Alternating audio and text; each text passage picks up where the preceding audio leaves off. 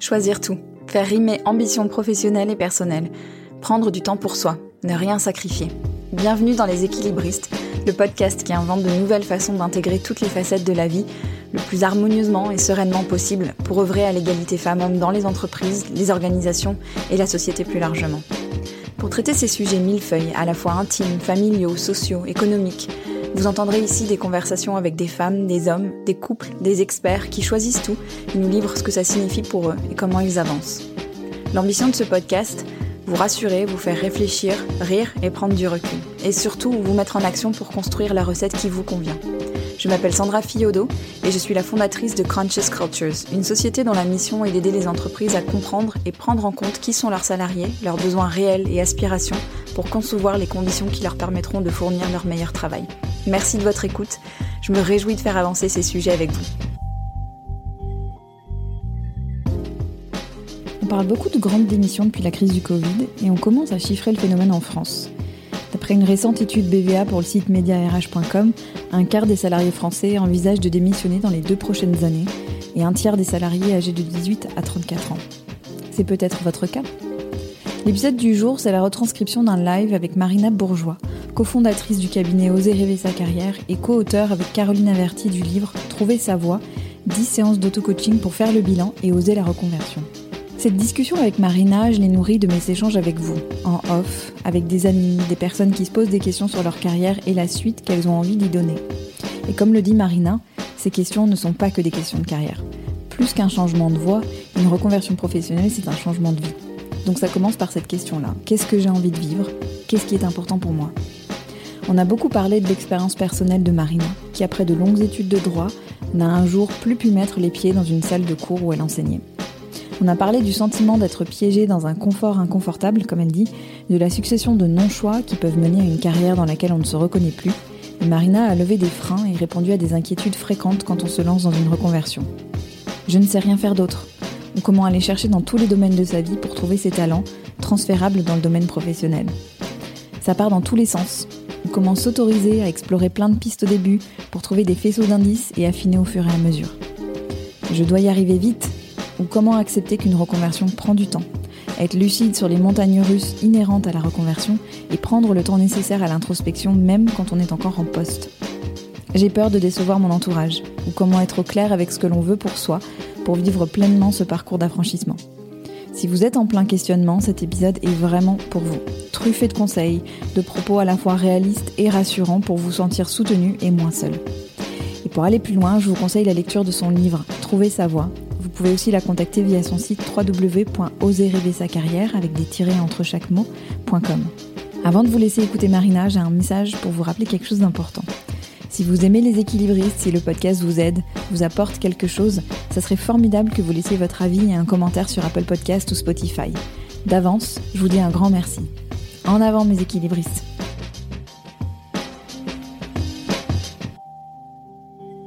Hyper contente de te retrouver Marina. On est là pour parler de plein de choses, pour parler de la grande thématique, c'est quand même la question de la reconversion parce que c'est ta spécialité. Exactement. Euh, ouais. Et, et, je voudrais que tu, je voudrais qu'on commence par vraiment parler de toi et de ton histoire, parce que c'est pas un hasard si tu t'intéresses aujourd'hui et si tu en as fait ton métier à cette histoire de reconversion. C'est une reconversion aussi pour toi. Est-ce que tu peux nous raconter cette histoire-là? En fait, plus qu'une reconversion, en tout cas pour moi, hein, ça a été un moment de ma vie un, un changement pas que de voix mais de vie. En fait, vraiment, ça a été une bascule de vie. Moi, j'ai tendance à l'appeler comme ça. Euh, pour résumer, moi j'étais, euh, j'ai fait des études de droit que j'ai bien réussi et je dis, je le dis non pas par euh, fausse modestie, mais parce que ça a un impact en fait pour l'après. Que j'ai bien réussi, j'étais, je pense, brillante, etc.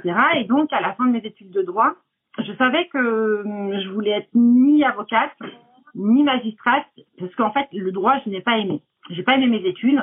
Pourtant j'y suis allée, je les ai réussies. On va dire que j'ai pris sur moi entre guillemets.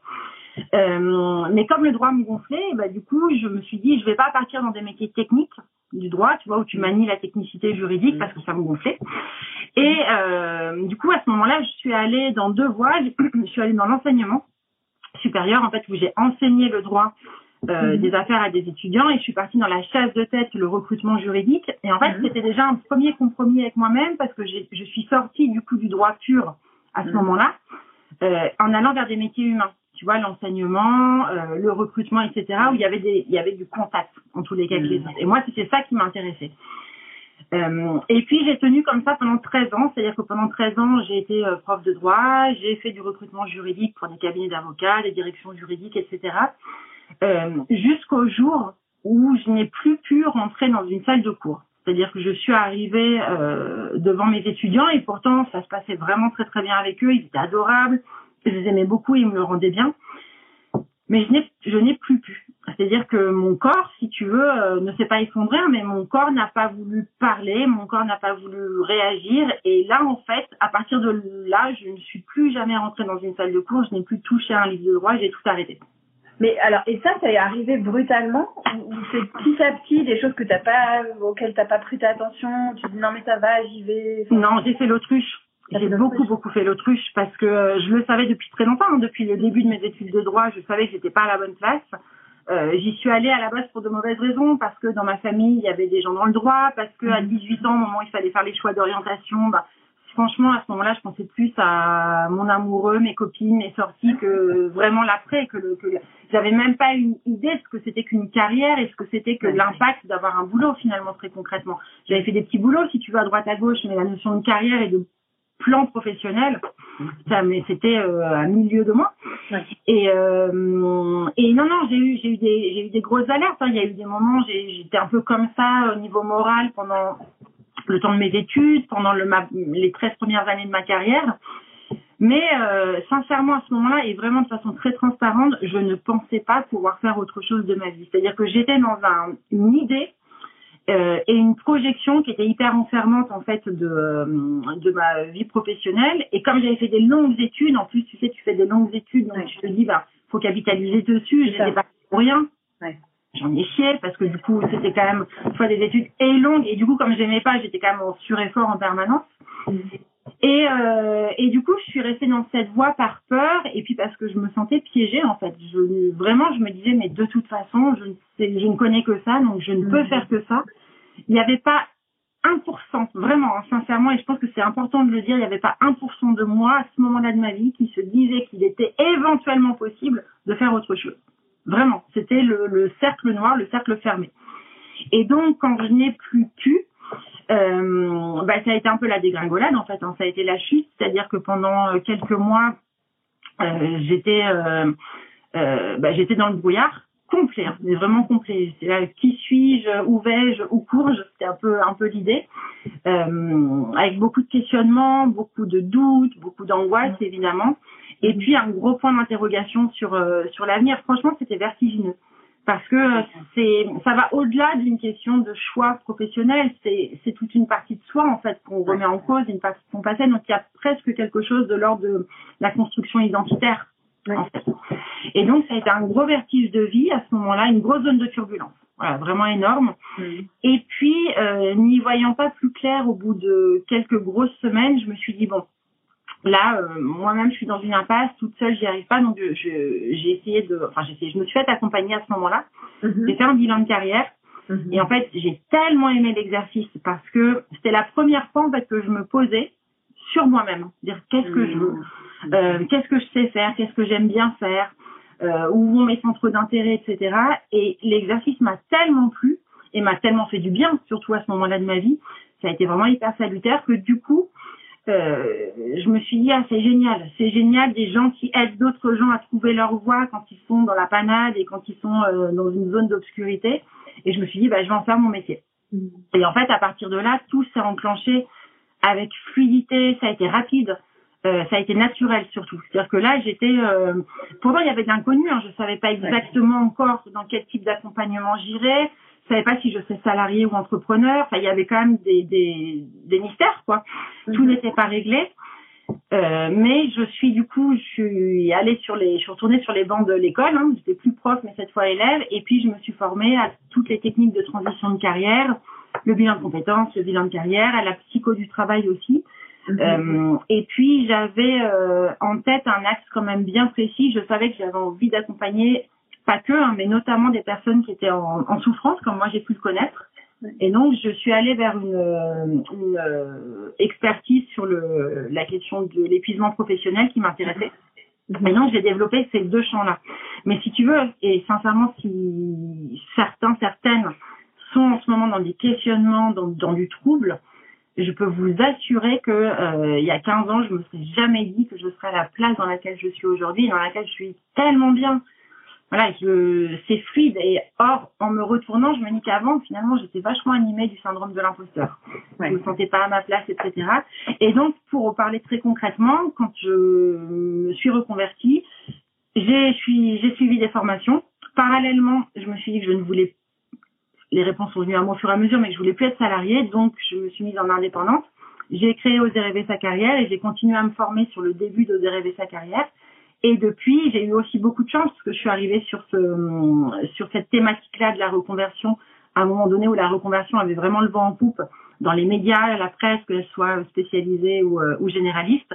Mm. Et ça a tout de suite bien marché. Donc la sauce a pris. Et je crois par ailleurs que j'étais tellement heureuse de sortir enfin de mon tunnel tout noir que j'ai j'ai vraiment soulevé des montagnes. Que j'ai bossé comme une malade, mais j'avais jamais l'impression de bosser. C'est ça qui était très euh, très satisfaisant en fait. Et, et depuis, bah, du coup, je suis chef d'entreprise, la boîte s'est développée, se développe bien, et c'est un bonheur. Évidemment qu'il y a des jours où j'ai moins envie de travailler, comme tout le monde, euh, mais euh, c'est tellement, enfin, c'est un grand écart entre ma vie d'avant et, euh, et ma vie d'après. D'où j'ai commencé en te disant, c'est plus qu'un changement de voix, c'est un changement de vie parce que ça, ça a rayonné sur plein de choses. Ça a rayonné aussi sur ma famille, sur mon fils, mon mari, mes amis, euh, mes parents, etc., qui me sentaient pas, pas heureuse là où j'étais. Mm. Donc euh, voilà, c'est une révolution dans ma vie en tous les cas, moi. C'est comme ça que j'ai vécu. Tu as, abordé plein plein de choses là en, en parlant de ton parcours sur lesquelles j'aimerais bien qu'on revienne parce que j'avais proposé aux personnes de poser des questions en amont. J'en ai pas reçu. En revanche, j'ai eu plein de conversations récemment avec des amis, des personnes euh, que j'ai croisées euh, dans le contexte professionnel. Euh, et, et j'ai un peu repris euh, toutes ces questions-là pour te, pour te les poser aujourd'hui. Donc, il y a un... On va parler un peu de ton bouquin aussi, Trouver sa voix ouais. qui est le dernier que tu as publié, mais tu en as, en as écrit quelques-uns quand même. Et j'en profite pour dire aux personnes qui sont connectées, si vous avez des questions, euh, mettez-les dans la, la, petite partie euh, en bas à droite, vous verrez, il y a une, un petit point d'interrogation là. Mettez-moi les questions là, comme ça on prendra du temps pour que Marina puisse y répondre à la fin. Ouais, avec plaisir. Avec plaisir. Ouais, voilà, c'est vraiment tout l'intérêt des lives, donc n'hésitez pas. T'as dit un truc à un moment, t'as dit, euh, je me suis mise dans le droit parce que euh, voilà, il y avait des gens dans le droit dans ma famille. Et puis, euh, comme la plupart des gens de 18 ans, on n'en sait rien, parce qu'on a envie de faire de sa vie. Euh, c'est même fou de se dire qu'il fallait se décider à cet âge-là. Mais en tout cas, il y, a, y, a, quelque chose que j'ai trouvé dans ton bouquin qui fait quoi? Ça C'est cette idée de succession de non-choix en fait. De ah bah ok, je vais aller là, bah ok, je vais aller là. Et puis des gens qui se réveillent à 30 ans, 40 ans, 50 ans en disant oh, mais en fait qu'est-ce que je fais là? Je je sais pas ce que je fais là. Est-ce que c'est ce que tu constates beaucoup, enfin dans les gens que tu accompagnes. C'est complètement ce que je constate au, au, quotidien et mes collaboratrices aussi, c'est-à-dire qu'en fait, on est souvent dans des espèces de, de succession de petits compromis avec soi-même. Mmh. Il y a des choses qu'on voudrait faire et puis finalement on les fait pas. Euh, et on se dit bah c'est pas grave, je ferai ça plus tard. Ou je ferai autrement et finalement c'est pas si mal que ça. Et puis finalement euh, la période est dure, euh, il y a la crise, en ce moment c'est le Covid, enfin ce fut le Covid là les deux dernières années. Et du coup, euh, on se, en faisant ça, en fait, on se replie un peu sur une solution qui n'est pas satisfaisante. Moi, c'est ce que j'appelle un confort inconfortable. Ouais. C'est-à-dire que tu es dans une, une position où t'es pas forcément en souffrance hein, au travail, par exemple, mmh. t'es pas forcément fondamentalement malheureux ou malheureuse, mais pour autant, tu as l'impression de te contenter, tu as l'impression de te, de te dire bon bah il y a des avantages donc je reste, euh, mmh. mais en même temps t'es pas pleinement bien non plus. C'est-à-dire qu'il n'y a, pas la flamme, euh, il n'y a pas un élan ou un grand enthousiasme de tous les jours, mais on se dit bon bah voilà tout le monde n'est pas heureux au boulot donc bah voilà moi aussi c'est pas grave. Il y a d'autres domaines dans ma vie dans lesquels je peux m'épanouir et donc ce sont toutes ces successions de petits compromis ouais. euh, qui se succèdent et donc qu'on prend les uns après les autres dans le, au fil de l'eau, au fil de notre vie, mm. qui font que finalement, au bout d'un moment, on se retrouve à une place qui n'est pas forcément la nôtre ou qui n'est plus la nôtre aussi en fonction de l'âge, euh, bah, de l'âge que tu as à ce moment-là. Ouais. Et euh, et on, on, on, se pose jamais pour réfléchir à finalement qu'est-ce qui aujourd'hui pour moi est, euh, est fondamental. Et tu vois, je crois que la première des questions à se poser, nous, c'est ce qu'on fait avec nos accompagnés, c'est de poser la question, pas forcément qu'est-ce que j'ai envie de faire professionnellement, mais comment j'ai envie de vivre. En fait, quel est mon projet de vie? C'est quoi mon projet de vie? À l'âge que j'ai, peu importe l'âge, 20, 30, 40, 50, 60, 70, et même après, quelle est la façon dont j'ai envie de vivre? Qu'est-ce que je me souhaite pour moi-même? Et ça, de se poser la question de qu'est-ce qu'on se souhaite pour soi-même, par exemple, dans les deux ans, dans les cinq ans qui viennent, c'est une vraie question qui peut faire peur, hein, parce qu'on n'a pas forcément toutes les réponses tout de suite. Mais pour autant, c'est une vraie question et du coup, façonner un peu ça, de réfléchir à son projet de vie et à ce, ce qui nous anime, le sens qu'on a envie de donner à nos actions, le temps qu'on a envie de consacrer aux choses, etc.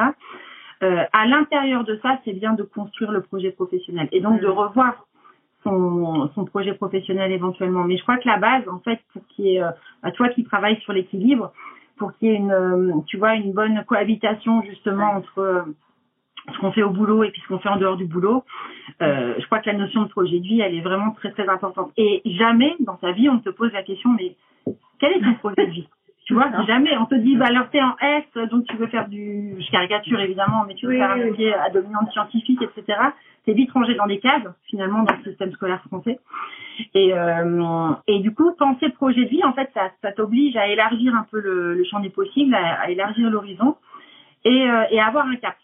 Et à partir de ce cap-là, en fonction bah, de ce qui t'anime, de tes centres d'intérêt, de ce que tu sais faire, de tes peurs aussi, etc., tu peux construire un projet professionnel sur mesure, qui soit réaliste, évidemment, parce que reconversion, il y a, toujours l'écueil de la fantasmagorie, hein, de, de, penser que tout est possible. Or, concrètement, ça n'est pas le cas. Mais il y a beaucoup de choses à, à, faire. Et puis, ce qui est important aussi, je crois, tu vois, dans toutes ces questions, c'est de se dire euh, que tu parlais de, de petits compromis.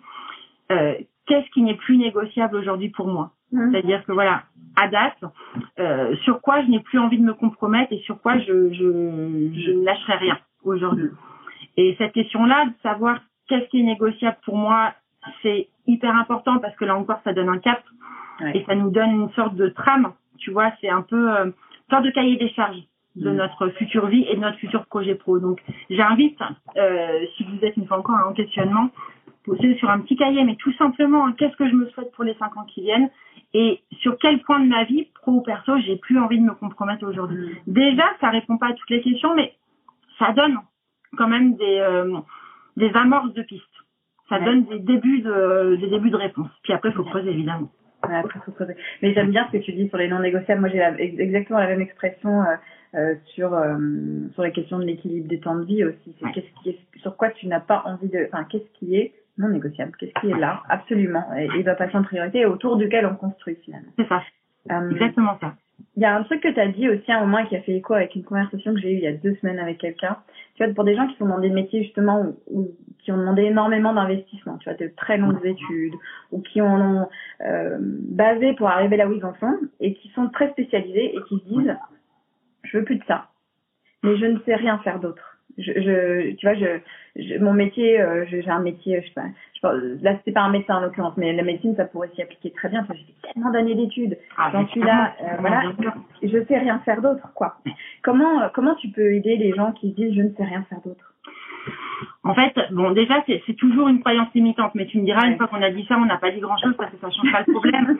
mais euh, ce, qui est, ce, qui est, important dans ces cas-là, c'est d'aller chercher, c'est-à-dire d'accepter déjà de prendre du temps pour répondre à cette question. Ça va pas venir en un claquement de doigts, c'est bête, hein, mais mine de rien, c'est un, sujet, c'est un peu comme un dossier quelque part. Ok, je prends ce sujet, je m'en empare et j'en fais quelque chose.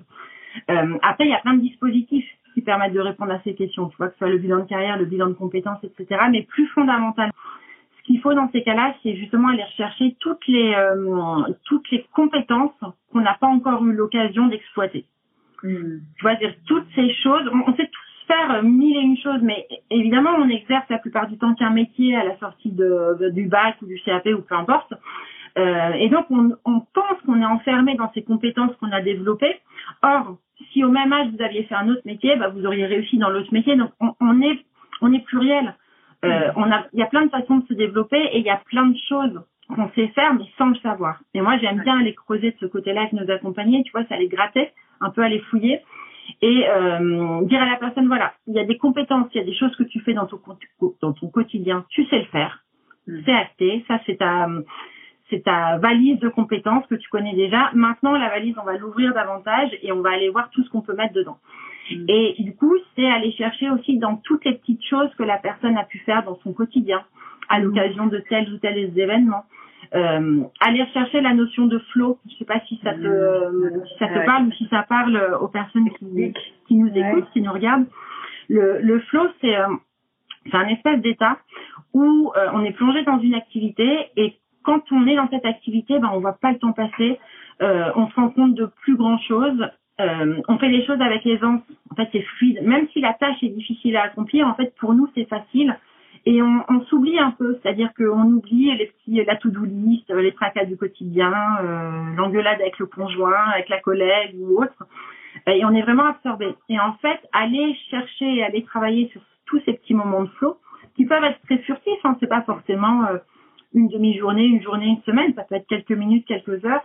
Aller surfer sur tous ces moments de flow et les analyser, c'est vraiment les décortiquer. Ça permet de voir quelles compétences en fait ont été mobilisées à ce moment-là et donc de commencer à faire émerger, si tu veux, euh, des compétences qu'on n'aurait jamais osé euh, euh, s'approprier. Oui. Tu vois, et donc c'est aller chercher tous ces petits moments-là, mais ça prend du temps. Hein, c'est vraiment faut se plonger une fois encore dedans. Et, euh, et à partir de là, on peut cheminer, tu vois, pour dessiner aussi la suite. Mais la notion de flow, c'est vraiment quelque chose d'important. Et on a tous, en fait, on a tous ces moments-là. Tu sais, moi, j'ai des, j'ai des clientes qui, euh, qui n'aiment pas leur job, mais quand tu vas chercher dans la sphère euh, personnelle et que tu grattes, elles arrivent, elles sont hyper créatives, hein, elles arrivent à trouver plein de moments comme ça dans leur euh, dans leur vie perso où elles se sentent douées, où elles ont l'impression, tu vois, elles sont fières d'elles, euh, elles ont passé un bon moment, elles n'ont pas vu le temps passer. Et quand tu tires tout ça, et eh ben ça donne lieu à des sacrés cheminements derrière parce qu'elles se rendent compte que bah, j'ai pas que mes compétences purement professionnelles que j'exerce au quotidien, j'ai aussi toute une palette, tu vois, de savoir-faire euh, que finalement je n'ai pas eu encore, que je n'ai pas professionnalisé. Et l'idée après c'est de se dire, bah avec tout ce qui nous compose, euh, comment je peux professionnaliser, monétiser, hein, de gagner ma vie euh, en faisant autre chose. Mais tu vois, c'est un cheminement. C'est vraiment un cheminement. Et encore, tu vois, en t'écoutant, je me dis encore une fois de l'intérêt de décloisonner pro et perso parce que euh, évidemment qu'on a plein de compétences dans notre vie personnelle euh, qu'on perçoit pas comme étant des compétences en fait puisqu'on fait euh, dans le flow naturellement. Ça ne se demande aucun effort et on se rend même plus compte que c'est des compétences quoi c'est ça en fait tu te vois même plus agir en fait. Tu vois c'est des choses que tu fais et puis euh, et puis on, on, nous met une telle séparation aussi hein, euh, entre le pro et le perso dès notre plus jeune âge finalement mmh. que bah finalement jamais tu te dis mais ça ce que je fais bien je te donne un exemple bête hein, mais euh, organiser un voyage, par exemple, mm. ça peut être un truc qu'on adore. Euh, on est doué, on arrive à trouver les bons plans très, très facilement, les gens sont contents, etc. Et on, mais jamais, parfois, on, ne penserait à aller transférer ça en fait du côté du pro et à se dire mais cette compétence-là, ce truc que vraiment j'aime bien faire, est-ce que je peux en faire quelque chose au quotidien dans la dans la vie professionnelle? Et, et, ça, ce sont des bons, euh, des bons indices. Et en fait, la reconversion, ça fonctionne beaucoup comme ça. C'est-à-dire que quand tu travailles sur ton cheminement et ce que t'aimes, tu vas repérer tout un tas de choses et ça constitue un faisceau d'indices qui vont t'amener à un endroit. Et comme je disais, c'est vraiment un cheminement, un cheminement, pardon, qui, dont la longueur dépend évidemment en fonction des gens, en fonction de là où on en est dans la vie, des moyens financiers aussi, hein, évidemment, et puis de la façon dont on, on est entouré parce qu'on peut avoir euh, on peut avoir des des conjoints, des conjointes, des amis, etc. qui sont euh, qui peuvent nous renvoyer des angoisses ou leurs propres peurs. Et du coup, on se replie, on est un peu dans l'immobilisme et on n'ose pas agir. Et donc voilà, c'est il y a beaucoup d'éléments en fait, beaucoup de paramètres à prendre en compte pour une une reconversion ou même juste une bifurcation légère hein, réussie. Oui, c'est ça. Alors, il y a plein de choses que tu dis. Je vais juste terminer sur cette idée de pro perso et tout, mais je me dis, il y a aussi un frein qu'on se met beaucoup, et je pense que c'est un peu français, sans vouloir faire de généralité culturelle, mais où en fait on s'interdit d'aller chercher dans le perso, parce que dans le perso il y a du plaisir, et que le travail, euh, bah c'est pas là qu'on est censé trouver du plaisir. Euh... Il y a beaucoup de ça. Ouais, tu vois. Ouais, Oui, il y a beaucoup de ça parce que euh, tu, vois, si on, on, même si on reprend nos vies dès le plus jeune âge, quand t'es euh, quand t'es petit, enfin quand t'es enfant ou ado, on te dit bon bah il y a l'école c'est le principal, il faut avoir des bonnes notes, etc., faut être bon élève. Euh, et puis tu peux aller t'amuser euh, en faisant, je sais pas, du piano, de la danse, du cheval, euh, ce que tu veux, enfin des activités extrascolaires. Et donc déjà, à ce moment-là de notre vie, les choses sont cloisonnées. C'est-à-dire qu'on te dit à l'école, euh, tu bosses, ce qui ne veut pas dire que tu prends pas de plaisir, hein, mais voilà, tu travailles, des choses sérieuses, etc. Et puis euh, le kiff et le plaisir, etc. Tu vas le trouver ailleurs. Mm. Donc en fait, notre logiciel interne, il est déjà conçu pour se dire, bah finalement le travail c'est pas forcément très rigolo, mais il faut bien y aller, il faut bien le faire. Et je vais trouver mon kiff et mes, mes zones de d'amusement euh, et d'épanouissement en dehors. Donc le, en fait, le chemin est vraiment tout tracé euh, en France pour euh, bah, pour se dire finalement je me compromets et puis si je suis pas bien au travail c'est pas grave. Finalement on va pas en faire une montagne.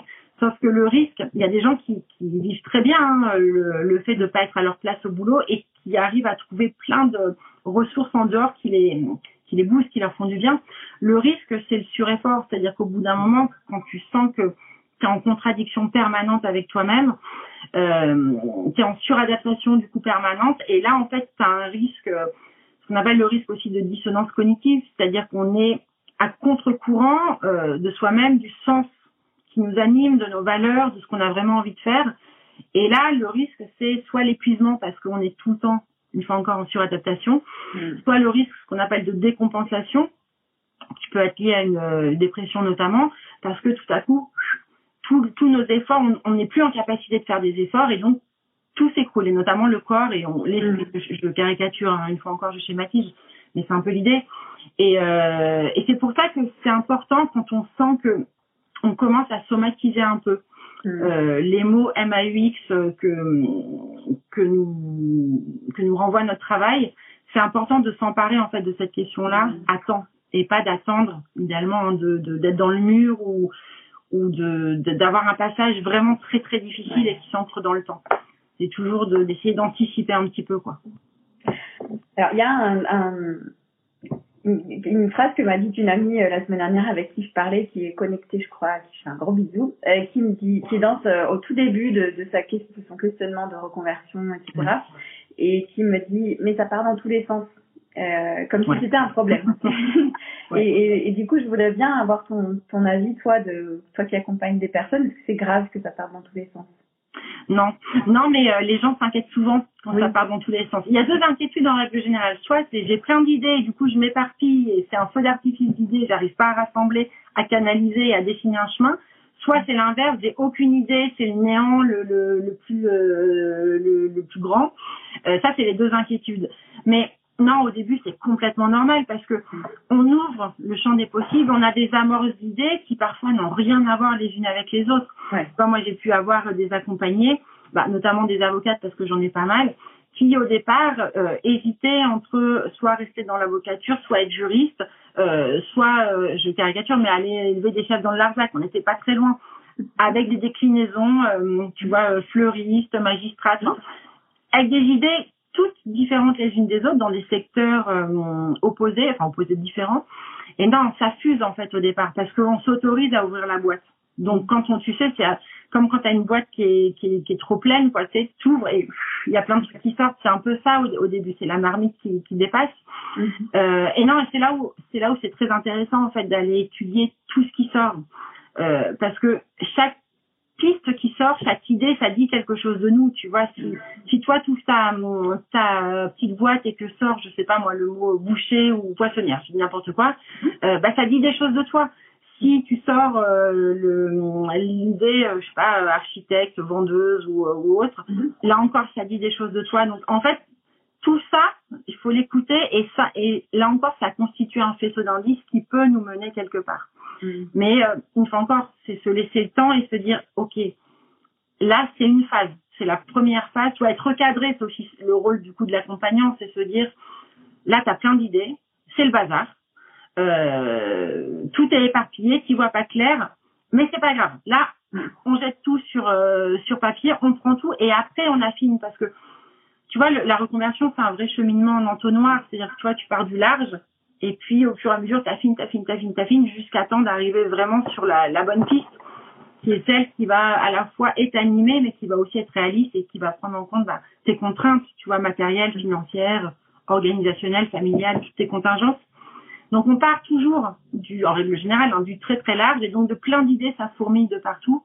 Et puis après, euh, on, on compare, enfin, on, on, revient à la réalité aussi. Sur, mm. Il y a les idées qui arrivent, et quand on confronte euh, à un moment donné à ta propre réalité, tu vois vite aussi s'il y a des pistes qui sont raisonnable, viable, possible.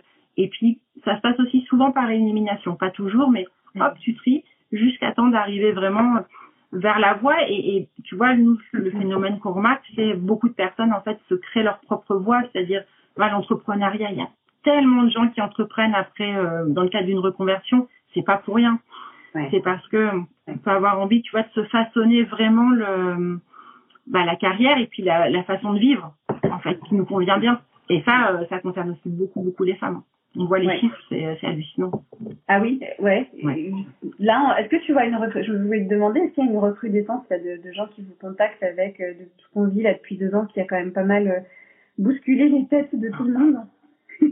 Ah mais clairement. mais tu sais, nous on n'a jamais été aussi débordés que que depuis le début du Covid, mais depuis le premier mois de la crise Covid. Ah donc maintenant, tu vois, ça date. C'est-à-dire que ça a entraîné une telle distanciation du lieu de travail avec le télétravail, les équipes qui sont plus forcément ensemble, et donc une certaine forme de, tu vois, de retranchement un peu sur soi et sur son cocon familial quand tu as une famille. Euh, que les demandes ont littéralement explosé. Nous, on est dans notre secteur, on est, on est les heureuses chanceuses entre guillemets euh, de la crise Covid parce qu'il y a tellement eu de secteurs qui ont été sinistrés. Nous, c'est l'inverse, c'est le secteur euh, de la reconversion, du bilan de compétences, du coaching a complètement explosé parce que la distanciation, tu vois, justement, tous ces gens qui, se sont retrouvés davantage chez eux, qui se sont dit, tiens, finalement, c'est sympa de passer du temps en famille, ou euh, ça me gonfle d'aller au travail tous les jours et d'y aller, de faire du présentéisme pour faire du présentéisme. Tu vois, toutes ces petites choses qui emmerdent un peu au quotidien, les transports, etc.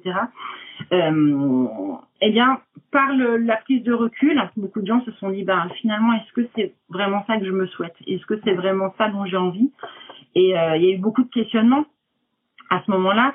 Et, euh, et, les chiffres n'ont jamais été aussi élevés qu'actuellement sur la reconversion et sur les déménagements, tu vois, en province, etc. Donc, il y a un mouvement, il y a un mouvement de fond qui fait qu'on a envie finalement de mener un peu la vie qu'on a envie de, de mener et de, et de s'autoriser à dire, bah non, ça, j'en veux plus et euh, bah voilà, je fais autre chose.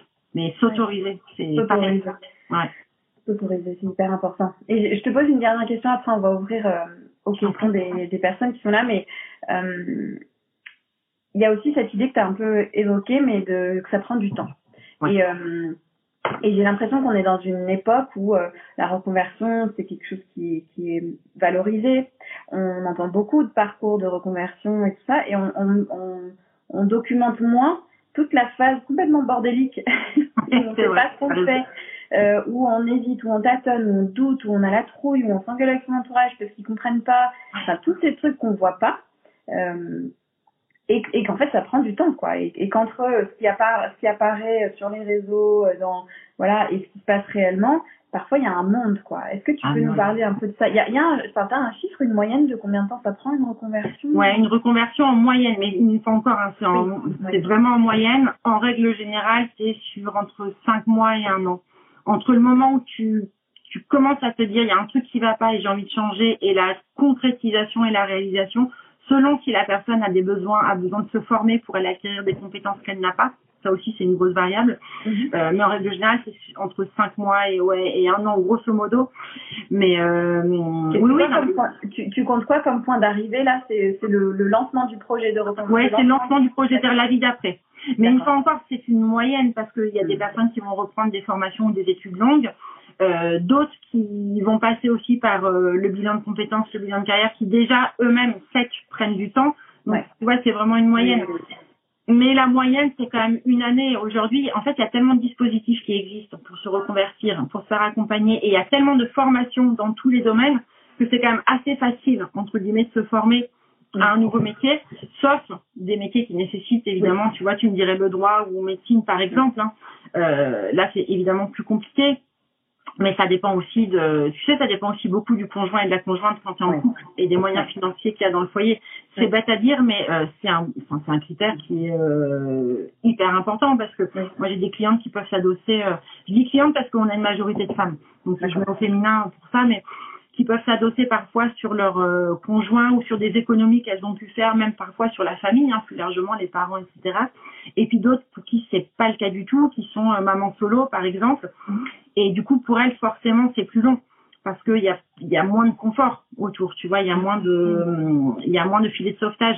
Mm. Donc, tu vois, c'est pour ça que c'est difficile quand même de dresser une moyenne. Et j'ai oublié ta question initiale, du coup, pardon. Non, c'était ça, en fait, de dire que qu'on voit souvent, on, on, voit le point d'arrivée, en fait, une fois que tout est bien ficelé, que ça roule, que c'est rodé et tout, mais que on voit pas euh, les coulisses, quoi. Ouais, ouais, ouais. Non, ben les coulisses, en fait, si tu veux, la, presse et les médias, en façon générale, mm.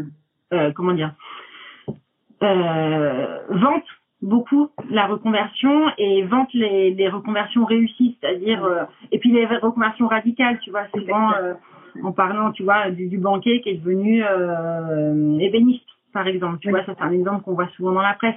Euh, or, toutes les reconversions ne ressemblent pas du tout toujours à ça, d'une part, et puis et puis oui, il y a un temps qui est long et il y a des galères. Hein, il y a des vraies galères dans la reconversion. Déjà, ne serait-ce que de se dire là où je suis, ça me convient plus. Déjà ça, c'est pour certaines personnes, c'est déjà un peu flippant. C'est-à-dire que tu te dis, ok, une fois que tu as fait ce constat-là, bah, qu'est-ce que je fais concrètement pour me sortir de ce constat?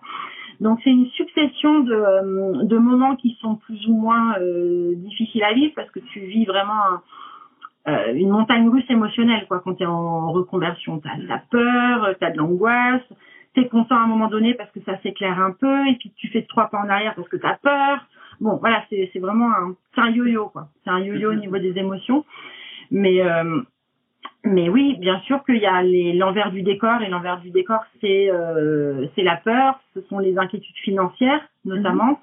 Mm-hmm. Euh, c'est l'entourage qui euh, ne comprend pas forcément toujours le choix et qui, je le disais tout à l'heure, tu vois, te renvoie des peurs, mm. euh, t'angoisse, te dit que c'est pas le moment, que t'es folle, euh, que euh, tu ferais mieux de rester là où t'es parce que c'est un bon job, et puis une fois encore avec la crise, et puis c'est du luxe de changer, et puis mm. voilà, tout ça.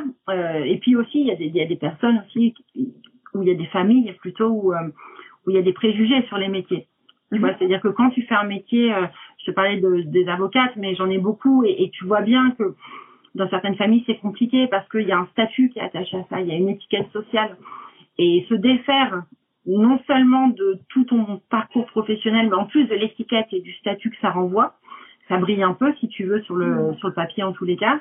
Euh, et là il y a un poids en plus, il y a un poids sociétal euh, et familial euh, qui s'ajoute déjà à la difficulté même de la reconversion. Donc, en fait, c'est un parcours d'affranchissement, quoi, la reconversion. C'est s'affranchir, c'est s'autoriser, s'affranchir, se battre un peu avec soi-même et les autres. Mais, euh, mais ça vaut le coup quand elle est bien faite, ça vaut tellement le coup. Mm. Mais pas se reconvertir juste pour se reconvertir, quoi. Faut qu'il y ait, Non. Ouais, qu'est-ce qu'il faut pour, euh, il faut qu'il y ait quoi? C'est quoi le, le, le moteur qui fait qu'on peut bien vivre justement ces montagnes russes, tout ça? Ben, je crois que le, le moteur, c'est quand même un, un profond, euh, souvent un profond ras-le-bol déjà de là où on en est, ce qui est très moteur, hein, parce que quand on sature, quand on est peut-être parfois malheureux au travail, qu'on n'en peut plus, euh, il y a ça. Il y a, y a, aussi souvent chez les chez les mamans en tout cas euh, l'envie d'être un, un, exemple pour ses enfants, mmh. c'est-à-dire se dire euh, ben moi, en essayant de rectifier les choses et en me mettant à ma bonne place professionnelle et en changeant, je montre, je donne aussi l'exemple à mes enfants que dans la vie, rien n'est figé, mm. euh, qu'on peut changer, qu'on peut faire ses propres choix. Donc ça aussi, on le retrouve beaucoup, tu vois, chez les chez les mamans dont les enfants ont généralement 7-10 ans, chez nous en tous les cas. C'est ce qu'on voit parce que les enfants ont grandi, elles ont moins la tête dans le guidon aussi, euh, ont un peu plus de temps pour elles et du coup... Euh, voilà, il y a une envie de montrer l'exemple euh, à la, on va dire, à la jeune génération. Et puis euh, on nous on nous baratine, mais c'est une bonne chose, hein, euh, tellement avec la question du sens mm. aujourd'hui qu'au bout d'un moment, bah, tu es forcément interpellé, tu dis mais bon sang, moi quel est le sens? Mm. Et dès lors que tu le vois plus là où t'es, c'est là où généralement il y a le déclin. Et ça c'est très moteur parce que tu vas aller retrouver du sens tu vois, ce sont toutes ces raisons, et puis c'est très singulier, hein, c'est évidemment propre, euh, propre à chacun. Il y a quand même, tu vois, il y a quand même un gros dénominateur commun qu'on retrouve chez absolument 100% de nos reconvertis, qu'ils soient hommes, femmes, quel que soit le statut social et quel que soit l'âge, c'est la liberté organisationnelle. Mmh. Ça a le sens. Et puis vient presque à côté, en termes de pourcentage, le fait de dire c'est bon, moi j'ai envie d'organiser mon temps comme je veux, quoi. Ras-le-bol de euh, devoir être à 9 heures au travail et puis de devoir rester euh, jusqu'à, pour certains, 20 heures, 22 heures, ça arrive. Parce qu'il faut, parce que c'est comme ça que ça fonctionne dans le milieu. Ras-le-bol qu'on m'accorde pas du télétravail parce qu'on n'a pas confiance. Euh, je veux pouvoir emmener mon, mon, fils ou ma fille chez le médecin s'il y a un problème. Enfin, tu vois, c'est toute cette flexibilité de vie, en fait, euh, qu'on a pu connaître un petit peu hein, pendant le, les confinements. Et, euh, et c'est des envies de liberté, quoi. C'est vraiment des envies de liberté, de, de, tu vois, une fois encore, hein, de s'affranchir aussi d'un carcan euh, dans lequel on est parfois au boulot et de euh, et je vais employer un terme qui est pas très joli, mais c'est aussi de pouvoir dire fuck de temps en temps, tu vois, c'est dire euh, quand les choses n'ont pas de sens. Je parlais du présentéisme, mais rester pour rester quand ça a pas de sens. Mmh. Au bout d'un moment, tu te dis mais qu'est-ce que je fais là? Enfin, Pourquoi je suis là? Et, et à, à, qui je quelle est l'autorité suprême à laquelle j'obéis, tu vois, en, en, en me laissant porter comme ça par les injonctions extérieures. Donc il y a plein de plein de raisons, mais cette liberté organisationnelle, c'est 100%. On l'entend. Alors ça, et ça, je sais pas si on, on, en reparlera après, mais liberté organisationnelle, euh, je pense qu'on a le même point de vue là-dessus, euh, avec plein de gros warnings aussi autour de ça, quoi. je pense qu'il faut pas se reconvertir pour ça parce que parce qu'on déchante quoi. Euh, au début, il n'y a pas beaucoup de liberté. Enfin aussi, il y a de la liberté, mais il y a aussi beaucoup beaucoup de contraintes. Euh... Ouais ouais, faut pas croire que l'entrepreneuriat c'est de la... enfin en tous les cas si c'est de l'entrepreneuriat ou du slashing, tu vois des Exactement. Ouais ouais. Voilà, cumuler du salariat et, et, et du freelance par euh, et freelance à côté par exemple. Mm. Euh, bah tu le sais aussi bien que moi Sandra mm. que voilà, c'est un bonheur et en même temps c'est beaucoup de contraintes qu'on se met, mais mm. c'est c'est une c'est pas une vraie liberté, ce sont d'autres contraintes euh, t'es, t'es, libre juridiquement, mais économiquement, t'es pas libre parce qu'il faut bien gagner ta croûte. Donc euh, déjà, ça de base, c'est une grosse différence. C'est un mode de vie en fait. Il y a aussi cette question-là. Hein. C'est, tu vois, quand je te parlais de projet de vie, c'est quelle quelle vie j'ai envie d'avoir, quel rythme. La question du rythme, elle est importante aussi. Tu vois, c'est, tu peux être à un moment de ta vie où tu dis allez, je vais tout consacrer au boulot parce que j'ai hyper envie de m'épanouir à ce moment-là euh, dans cette case-là, enfin cette case, tu vois, dans ce, mm-hmm. ce mood-là et puis être à un autre moment où tu as envie de lever un peu le pied. Enfin, tout ça, une fois encore, c'est pas figé, quoi. Ouais, c'est pas figé. Et ne serait-ce que de se dire ça, les choses ne sont pas figées et de s'autoriser. Tu sais, je prends souvent un exemple. Euh, avec mes accompagnés, c'est comme si tu es en, quand tu vois, tu es en couple, par exemple, et puis que ça fait très longtemps que tu es avec euh, ton conjoint ou ta conjointe, et que c'est un peu la routine, tu vois, etc., que ça s'endort un peu. Euh, eh ben soit tu fais le choix de rester et de te dire bon bah je voilà je reste c'est un compromis quelque part avec moi-même soit tu fais le choix de partir et d'aller essayer de vibrer euh, ailleurs. Et tu vois on retrouve un peu ce phénomène là dans la dans la reconversion. Ce, ce mot confort inconfortable des fois j'ai des clientes qui me disent tu sais c'est un peu aussi ce que je vis avec mon mari tu vois qui font des comparaisons comme ça. Et c'est c'est assez euh, on est sur des histoires de vie quoi c'est ça. À chaque fois. C'est aussi ce qui fait toute la richesse, clairement, de, tu vois, de, de notre métier d'accompagnant. c'est sûr. Ouais. Je vais euh, prendre les questions, il y en a quelques-unes qui sont arrivées, et je vais rebondir sur ce que tu disais du, de l'autre, cette fameuse autorité suprême. Euh, là, il y a Marine qui demande est-ce que tu as un conseil pour surmonter la pression sociale qu'on se met, la peur de décevoir l'entourage, même son boss Est-ce que, alors, tout dépend si Marine pose cette question dans le cadre d'une reconversion ou pas, mais je crois que ce qu'il faut toujours, c'est revenir à soi en fait. On, on est notre propre euh, curseur, notre propre aiguilleur, et se poser vraiment franchement la question de savoir de quoi j'ai envie. Je reviens à la question initiale en fait, hein, tu vois du, du live, mais euh, de quoi j'ai envie à partir du moment où on est euh, très très en accord avec ce, ce dont on a envie, qu'on est très clair en fait et presque ferme euh, c'est plus facile dans ces cas-là de, de s'affranchir un peu justement de ces, euh, ces autorités, que ce soit le boss, que ce soit euh, même parfois le, le, le, mari, la femme. il y a plein d'endroits où on peut retrouver une forme d'autorité même implicite. Et, et quand on est clair en fait avec soi-même, ça permet justement d'être dans la fermeté et d'opposer aux autres ce qu'on veut et ce dont on ne veut plus, voire même parfois d'imposer aux autres. Mais encore faut-il que ce soit très clair euh, pour soi, tu vois, avant de quand on dit ce qui ce qui ce qui ah non j'ai plus l'expression tu sais ce qui se conçoit bien s'exprime bien. Oui oui oui. Bah, on est là-dedans, tu vois. C'est je crois que pour s'autoriser, euh, il faut arriver à un, à un, certain degré de certitude avec soi-même. Euh, et sentir qu'on on est euh, sur la bonne voie, sur la bonne piste et que nos nos volontés euh, sont vraiment nos volontés et sont pas les projections de Pierre-Paul Jacques. Et à partir de là, quand on est clair, soit on y arrive tout seul et c'est pas forcément facile. Après, tu as les accompagnements, tu as les coachings, enfin, tu vois, de, dans, ouais. en soi, il y, a plein de systèmes qui peuvent aider pour euh, s'affirmer et s'affranchir. Mais là encore, c'est un cheminement. Ça se fait pas un cheminement. Ouais, c'est ça, ça prend du temps. Je pense que c'est un peu le euh, l'idée. Alors, attends, je reprends les autres questions. Euh, comment se lâcher quand la seule chose qui nous retient est l'aspect financier de son confort inconfortable? Là, il y a, hum, alors, une fois, c'est difficile de faire des réponses universelles hein, sur ces sujets parce que ça dépend tellement de, de, la vie de chacun. Mais euh, pour des personnes qui sont salariées, il y a le fait de sécuriser éventuellement une sortie de, de poste par le chômage ou d'autres biais, euh, et du coup de faire des calculs, c'est-à-dire de faire, euh, c'est fréquent en matière de reconversion de faire un plan financier sur les années à venir. Euh, pour voir comment aller, euh, comment se créer déjà un filet de sauvetage financier. Mhm. Euh, assurer ses arrières, hein, c'est l'idée. Donc le, le chômage, le, le, Pôle emploi, c'est le premier financeur hein, des euh, reconvertis, des entrepreneurs d'ailleurs, parce que c'est grâce à ce moment de vie de transition où on a un filet de sauvetage qu'on peut essayer de bifurquer.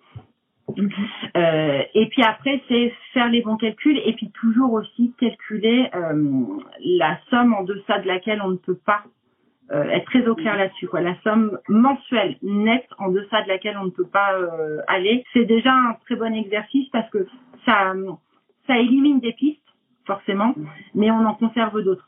Donc sur la peur financière, là encore, pour répondre à Marine, c'est compliqué de te répondre sans éléments. Il me faudrait des éléments, mais il y a, euh, moi je crois beaucoup à l'accompagnement de ce côté-là parce que bah, quand tu es tout seul, c'est difficile de s'affranchir de ses peurs tout seul. Hein. Très clairement, euh, c'est assez balèze. Euh, mais sécuriser financièrement, ça passe par euh, une bonne sortie de là où on est, éventuellement de bonnes négociations si c'est possible, la rupture conventionnelle puis chômage. Euh, ça peut être aussi négocier un outplacement pour celles et ceux qui connaissent. Ouais. Voilà, il y a plein de systèmes qui font qu'on peut essayer de se sécuriser, mais là encore, ça demande du temps et puis parfois aussi ça demande des compétences qu'on n'a pas forcément, hein, que ce soit une aide euh, au niveau des chiffres ou l'aide d'un avocat d'une avocate pour euh, se sécuriser davantage. Donc euh, voilà, c'est, c'est, on est on est sur du cas par cas, très clairement. alors là, tu as parlé de, de formation. Justement, il y a quelqu'un, il y a un qui te demandait tu as mis pour te former. Euh, combien de temps? Alors pour la formation, on va dire vraiment de base, j'ai mis à peu près deux ans, mais j'ai commencé à travailler en parallèle. Mmh. C'est-à-dire que je, à ce moment-là de ma vie, je ne concevais pas le fait de le fait de d'être que en formation et de pas avoir les, les, les deux pieds dans le, le, monde professionnel. Et en fait, ce que j'ai fait, c'est que j'ai continué à me former et je suis toujours en fait en formation continue maintenant sur des choses qui sont très éloignées de, que, de la formation initiale. Mais euh, oui, en moyenne deux ans. Il y a eu pour le gros du gros de la formation, mmh. le tronc commun, on va dire, il y a eu deux ans. Euh, mais qui ne m'ont pas empêché, et je tiens à le dire parce que c'est important, qui ne m'ont pas empêché du coup de, de, bosser à côté dans le domaine pour lequel je me formais euh, et de commencer à gagner ma vie. Mhm. Donc c'était, là encore, on, on en revient à la question précédente, mais c'était sécurisant financièrement. C'est aussi une spécificité de notre milieu de pouvoir faire ça. C'est pas possible dans tous les milieux, mais euh, mais on trouve toujours des solutions. En fait, quand on a envie de se reconvertir et qu'on avance, on devient créatif créative au possible. On trouve des astuces, on devient des MacGyver de, de situation. Et c'est vrai qu'une fois que tu as ton idée, en fait, que tu sais où tu vas, que le chemin c'est clair, je vous assure, hein, là tu peux euh, soulever vraiment des montagnes et, et on regorge de, euh, de ouais, de créativité quoi, pour, euh, pour y aller, en fait, et pour y arriver surtout. Il y a une autre question. Oui. Euh, comment surmonter, on, est, on reste un peu dans les peurs, comment surmonter la peur de l'échec quand on se lance dans une reconversion? Bah, Je crois que c'est la bonne préparation. Il n'y a que mmh. ça, vraiment la peur de l'échec. Euh, parce que ça, je le dis souvent à mes clientes, tant que tu n'es pas arrivé au but, tant que tu n'es pas dans la vie d'après, tu peux absolument pas savoir si la vie d'après va être mieux que celle d'avant, si ça va fonctionner, si tu vas aimer. Donc c'est une sorte de pari, hein. il y a toujours un risque quand on se reconvertit, donc c'est accepter le risque déjà et surtout c'est vraiment préparer au mieux le terrain. Et préparer au mieux le terrain, ça veut dire euh, faire de la prise d'information, mais mmh. au maximum pendant tout le chemin de sa reconversion. Ça veut dire faire aussi ce qu'on appelle des enquêtes métiers. Euh, aller rencontrer des professionnels du secteur convoité, du secteur envisagé, multiplier les rencontres avec euh, des professionnels qui euh, ont des âges différents, euh, des hommes et des femmes, des juniors ou des seniors, des gens qui travaillent à Paris ou en province. Essayer d'avoir un, un panel euh, du, du, métier, quoi, avoir une, une vraie cartographie, faire une vraie cartographie du métier et pourquoi pas aussi, puisqu'aujourd'hui c'est possible, faire de l'immersion. Par exemple, aller passer une semaine ou plus, euh, bon, si vous voulez être fleuriste, hein, une fois encore je dis n'importe quoi, bah, allez passer une semaine chez un fleuriste et vous verrez qu'entre l'idée qu'on se fait de de faire des jolis etc. et avoir les mains dans les ronces euh, et être debout toute la journée, bon bah là encore il y a un gap et mm. le tout le problème de la reconversion c'est de ne pas mesurer ce gap justement ce, cet écart entre euh, le fantasme, l'idée que tu te fais du métier et euh, la réalité de terrain. Donc pour que la reconversion soit réussie et approchée au plus au plus près de ce que va être vraiment le métier d'après, bah, faut y aller faut rencontrer, faut parler, faut s'inspirer, euh, faut aller s'imprégner idéalement quand on peut. Et tout ça, si vous le faites, sincèrement, c'est la garantie que ça fonctionnera parce que vous allez très vite vous rendre compte de est-ce que c'est fait pour moi ou pas.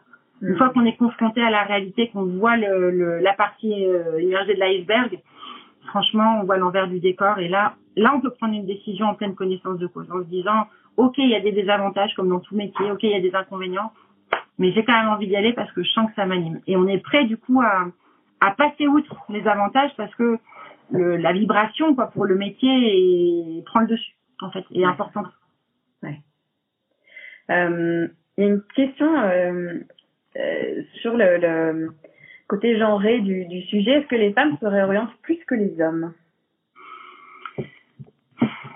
J'aurais une tendance naturelle à dire oui, mais moi, mon, mon, propos est déformé puisque, comme je vous le disais, on a une clientèle qui est majoritairement féminine, à 70%, quoi, 75% à peu près. Donc, je vois beaucoup plus de femmes, effectivement, qui osent et qui y vont. Euh, mais les hommes, bien souvent, euh, quand ils se reconvertissent, alors eux fonctionnent beaucoup par réseau. Nous, c'est ce qu'on a pu constater le, la question du réseau chez la jante masculine est très très présente et souvent, enfin souvent, pas toujours, mais de temps en temps, ils arrivent à faire des, hum, des bascules comme ça grâce au réseau et ils se font moins accompagner que les femmes. Ça, le, les chiffres le, le montrent. Mais les femmes ont, ont, plus souvent besoin de passer par cette phase introspective de l'accompagnement pour être sûres, en fait, euh, de leur euh, de leur choix derrière. Et puis les femmes vont aussi plus prendre en compte l'aspect holistique de la reconversion et notamment la famille, l'impact de leur propre reconversion ou de leur formation sur les gamins, sur le conjoint, sur euh, tout leur euh, écosystème familial. Euh, là où les hommes ont tendance à foncer un petit peu plus. Et alors, je n'irai pas dans les causes euh, de ce de cette différence, mais il y a quand même des causes, on va dire, un peu historiques là-dedans. Euh, alors justement par rapport à cette question de prendre euh, toi du recul et on l'a beaucoup dit ça prend du temps il faut, il faut, faut vraiment faire ce travail d'introspection il y a Sally qui demande comment prendre ce fameux temps indispensable à la réflexion quand on travaille encore. Dur dur. Ouais c'est un vrai sujet. C'est un vrai sujet parce que c'est vrai que euh, faire un, bilan de compétences ou un bilan de carrière un coaching ça demande du temps. En fait ça demande du temps déjà pour bosser parce que bien souvent vous avez du boulot entre les séances pour réfléchir sur vous-même. Ça demande le temps euh, de disponibilité pour les, les séances en individuel et ou collectives. Le mieux, le mieux, c'est essayer de placer ça dans une période de l'année où c'est un peu moins rush que d'habitude, mais il faut euh, il faut faire confiance aux accompagnants. C'est-à-dire que tu vois, nous quand on a des euh, et c'est la plupart des, de nos accompagnés, hein, des femmes ou des hommes qui sont en poste, ce qu'on fait c'est qu'on va dilater le temps. C'est-à-dire qu'au lieu de faire un accompagnement par exemple sur quatre mois, on va le faire sur six mois, voire plus. Ce qui fait que la personne aura plus de temps mm. à s'y consacrer. Et c'est vrai qu'on n'a pas toujours la disponibilité mentale. Hein. Le disque dur interne est souvent bien rempli. Euh, il faut essayer d'avoir une, de se libérer un peu de temps. Les personnes en poste qui arrivent en règle générale très bien. En fait, tout dépend aussi de la souplesse organisationnelle de votre accompagnant. Euh, tu as des accompagnants qui vont prendre juste euh, les gens euh, en pleine journée bon bah faut être disponible quand même le soir un peu tard, le matin tôt. Et ça c'est une alliance en fait que vous allez faire avec euh, votre accompagnant si vous passez par exemple par des bilans de compétences ou autre. Mais on peut parfaitement cheminer quand on est en poste, mais en ayant la conscience qu'on va devoir y consacrer quand même du temps. Mmh. C'est pas du temps en filigrane, comme ça on va pas y réfléchir que entre midi et 13 heures par exemple, mmh. euh, ou entre euh, deux casseroles et le bain des enfants à la maison. Euh, si on veut vraiment se poser sur le sujet, en fait, il faut s'en emparer et du coup, faut euh, sanctuariser des moments pour ça. Exactement de la même façon que je sais pas si vous êtes inscrite euh, au yoga par exemple, si c'est une heure par semaine, bah, c'est se dire voilà une heure par semaine, je la consacre à mon projet, je me mets dans ma bulle. Euh, je sors de la maison ou du boulot s'il le faut et se trouver un endroit et un moment récurrent où on se pose et c'est vraiment dédié à ça. Ouais. En fait, il faut vraiment se dire c'est un projet, je me mets en mode projet, je me mets euh, en, au service de ma propre reconversion, je sais qu'il va me falloir du temps, donc je positionne d'ores et déjà dans l'agenda des plages horaires où j'avancerai soit seule, soit accompagnée, mais en tous les cas, j'aurai des plages horaires dédiées à ça. Parce que sinon, on sait bien, le bilan, de, enfin, le, le, le quotidien re- revient, reprend le naturel. euh, la to-do list s'allonge et on a la tête dans le guidon et, et le temps on le prend plus et les, les mois passent, les semaines passent, les années passent et puis finalement, ben, on est, euh, on reste euh, parfois au mauvais endroit. Du coup.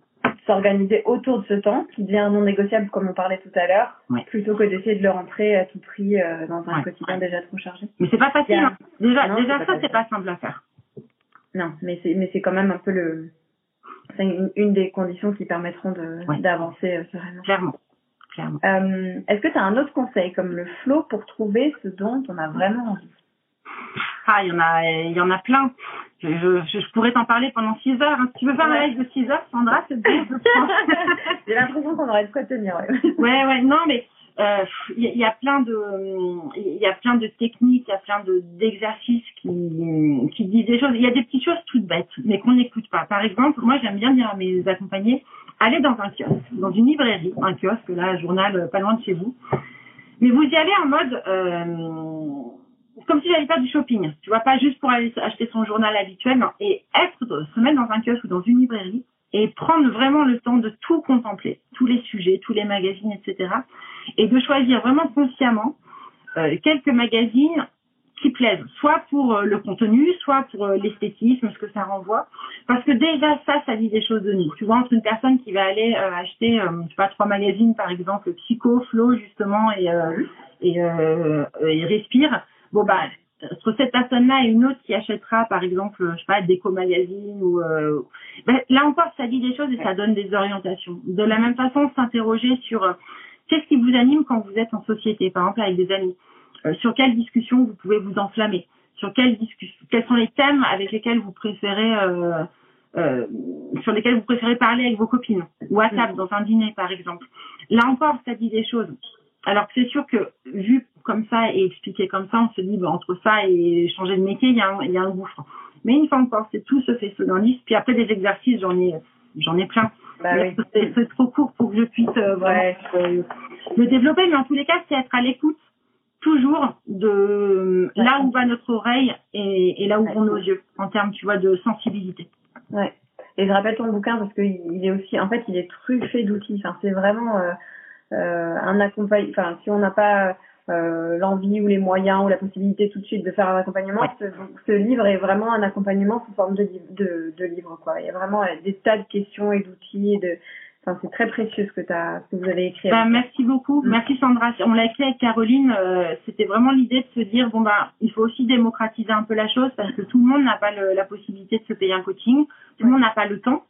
Euh, Il y a des professions libérales aussi, tu vois, les avocats par exemple ou les notaires, euh, bah, ils n'ont pas les mêmes droits à la formation, n'ont pas les mêmes. euh, Tu vois, il y a plein de trucs qui font que parfois tu peux pas. Et l'idée en fait, c'est de permettre, euh, enfin l'idée du livre, c'était de permettre de commencer à cheminer seul. Et c'est vrai qu'on a livré dedans, tu vois, pas tous nos outils, mais notre trame. Tu vois, notre trame et un maximum de conseils. L'idée, c'était de d'arriver à faire un petit bouquin court qui soit pratique et qui aurait été celui dont nous on avait besoin au moment où on s'est retrouvé dans cette situation de, bah, de, de questionnement de vie. Et euh, voilà, l'idée c'est qu'il soit aidant.